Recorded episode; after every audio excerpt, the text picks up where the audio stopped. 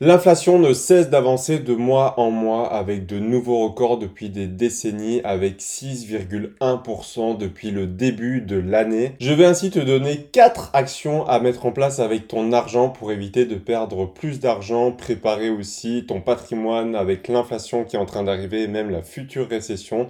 Tu sauras exactement les bonnes méthodes à mettre en place pour être sûr de ne pas perdre plus et même en ressortir gagnant avec le temps. La première action va être faite en bourse aujourd'hui si tu investis, tu dois absolument garder ta stratégie, surtout si elle a fait ses preuves dans le passé. Ça ne sert à rien d'essayer de battre l'inflation. Aujourd'hui, elle est à 6,1% depuis le début de l'année, comme je te l'ai dit, et très peu d'actifs arrivent à faire cette performance aussi bien que l'or, que l'immobilier, que les crypto-monnaies, que la bourse, leurs marchés généraux, eh bien, n'arrivent pas à faire autant et sont quasiment tous dans le rouge actuellement et je te déconseille fortement d'essayer de changer ta stratégie. C'est très souvent comme ça que les personnes se font soit arnaquer, soit perdent tout leur capital parce qu'ils ont essayé de se refaire, comme on dit, et ils ont perdu tous leurs sous à cause de mauvais investissements, d'une mauvaise stratégie. Donc déjà, de une, première chose que tu as à faire en bourse, c'est de garder ta stratégie, surtout si elle a fait ses preuves, et de la suivre à la lettre. Car au final, en bourse, on va toujours l'inflation évidemment, on ne la bat pas aujourd'hui à l'instant T, mais on va la battre dans le futur. C'est-à-dire qu'en moyenne, l'inflation est à 2%. Exceptionnellement, cette année, elle va monter beaucoup plus haut, mais quand elle reviendra à la normale, c'est-à-dire autour des 2%, et que la bourse se portera bien et retournera vers les 10, 15, 20% qu'elle peut faire parfois, eh bien, tu seras largement positif par rapport à l'inflation. Et de ce fait, tu vas compenser en fait les pertes que tu as eues aujourd'hui grâce à des gains futurs. Et ça, donc, c'est le meilleur moyen d'utiliser ton argent et la bourse pour battre l'inflation. De toute façon, ça a été prouvé par le passé. La bourse a toujours battu l'inflation à long terme, mais évidemment, quand elle agit, tu ne peux rien faire pour essayer de la battre. Il faut juste attendre que le temps passe et qu'elle décide de baisser que les actions commencent à remonter pour pouvoir engranger des plus-values et donc compenser ce que tu aurais perdu en ce moment. Et si tu n'as pas encore investi, comment faire? Eh bien, je te conseille vivement de t'y intéresser dès maintenant, notamment commence à développer des connaissances et dès que tu peux, commence à passer à l'action. Pourquoi? Parce que là, en ce moment, tu es en train de perdre énormément d'argent à cause de l'inflation. Tu verras, ça fait partie d'une autre action à mettre en place. Eh bien, tu vas voir que c'est peut-être la pire erreur pour toi aujourd'hui d'avoir tout en cash et que tu es certainement en train de perdre un pouvoir d'achat que tu n'as jamais perdu auparavant. Mais en tout cas, je te conseille fortement de une, de te former, de créer ta propre stratégie et de trois, de passer à l'action pour que ton argent travaille au plus vite pour toi. Évidemment, il ne faut pas faire ça dans la précipitation, sinon tu vas perdre plus d'argent qu'autre chose.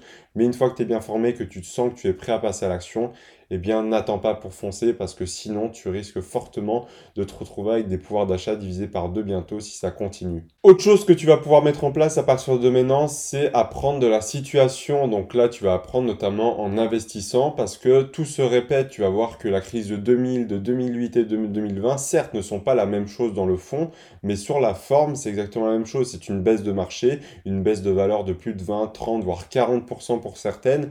Et forcément, c'est des cycles. La bourse, l'économie en général, comme tout autre actif, a des cycles économiques, c'est-à-dire qu'il y a des phases d'expansion, de récession, de crise, etc., etc. Et ça, tu ne pourras rien y faire. Et crois-moi, si tu investis à long terme, c'est-à-dire sur plus de 10 ans, tu risques de croiser d'autres situations similaires à celle-ci, avec de l'inflation, une crise, une récession, peu importe. Mais crois-moi, ça ne sera pas la première fois que tu vivras ça. Donc je te conseille fortement et vivement d'apprendre ce qui est en train de se passer actuellement parce que ça pourra te servir forcément dans le futur quand la situation se reproduira. On voit beaucoup de personnes qui en 2000 disaient Ah, on a compris, on ne fera pas les mêmes erreurs en 2008. Ces mêmes personnes ont encore fait ces erreurs-là et puis etc. etc. Elles n'ont jamais appris de leurs erreurs et pourtant les choses se répètent comme l'histoire. Donc je te conseille vivement d'apprendre de ce qui est en train de se passer à travers des formations, des vidéos, des podcasts, des livres. Forme-toi au mieux. De une, ça va t'aider à mieux gérer tes émotions et comprendre ce qui est en train de se passer réellement, que ce n'est pas la fin de l'économie comme les journalistes essayent de te faire croire. Et ensuite, tu sauras comment réagir avec ton argent de manière logique et pas émotionnelle pour gagner beaucoup plus d'argent en utilisant justement le système actuel de l'économie. Et d'ailleurs, si tu veux apprendre au mieux de ces situations actuellement, je te conseille de t'inscrire aux emails exclusifs. C'est le premier lien en description, c'est totalement gratuit. Tu as un email par semaine pour développer un patrimoine à 7 chiffres à long terme. Mais donc pour résumer, tu dois absolument comprendre ce qui se passe, pourquoi est-ce que c'est en train de se passer et est-ce que ça va se reproduire à l'avenir et si oui, quelles seront les actions que tu pourras mettre en place à ce moment-là. On passe maintenant à la troisième action à mettre en place, je te l'ai un peu teasé avant, c'est de ne pas avoir de cash, sauf Petites exceptions pour tes comptes courants où tu dois payer tes courses évidemment, ton fonds de sécurité et de la liquidité pour saisir les opportunités, tu ne dois pas en avoir à part ça. Ton compte courant servira simplement à tes dépenses au quotidien ton fonds de sécurité au cas où que ta voiture lâche, que ta pompe à chaleur lâche, etc., que tu as une réparation, un imprévu à mettre en place, il faut absolument de l'argent sans que tu aies besoin d'aller chercher chez tes investissements.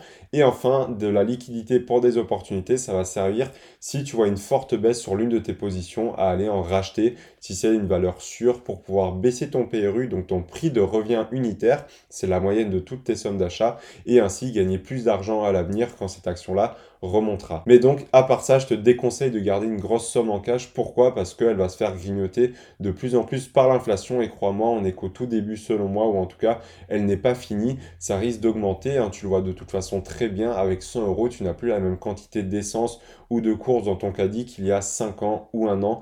Et à mon avis, il y a de fortes chances que l'inflation augmente. Et encore, on est chanceux, entre guillemets.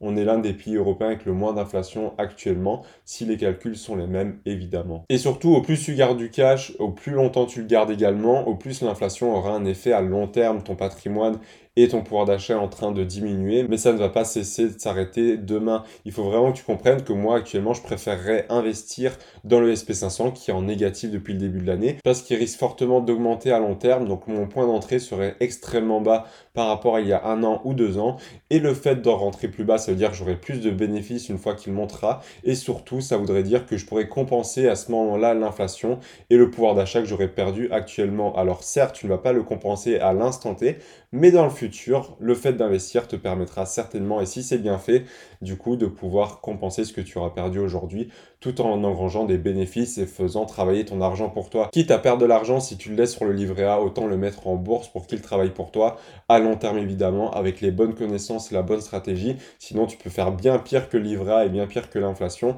et ça, je ne te le souhaite pas. Donc, vraiment, prends-y avec des pincettes, vas-y vraiment doucement, petit à petit, mais ça vaudra toujours mieux que tout laisser sur un livret A. Car L'objectif, comme je te l'ai dit, c'est battre l'inflation à long terme avec tes plus-values réalisées et c'est sans prendre en compte l'inflation et la chute de l'euro face au dollar. Tu vois maintenant aujourd'hui une parité alors qu'il y a un an ou deux ans, à peu près 0,82 centimes d'euros valait un dollar. Et eh bien là, on voit une chute sans pareil du dollar qui n'est plus arrivée depuis extrêmement longtemps. Et ça, ça va faire encore plus mal à ton pouvoir d'achat. C'est pourquoi aujourd'hui, j'ai même des investissements en dollars pour un peu contrebalancer cette perte que l'on a avec l'euro actuellement.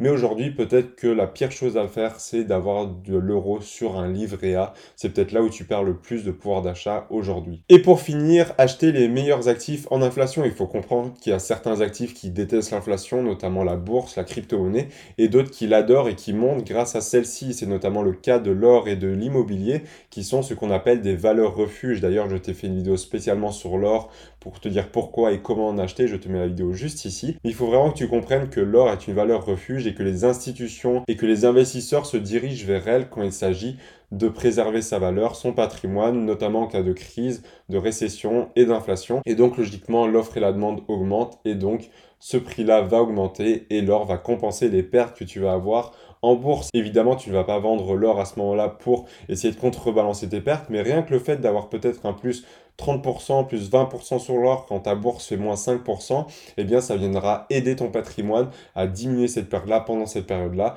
Et puis petit à petit, quand la bourse remontera, ça va se rééquilibrer automatiquement et l'immobilier, quant à lui, te permettra de toucher des loyers chaque mois. Donc inflation, pas inflation, crise ou pas crise, tu vas continuer de toucher des loyers de tes locataires.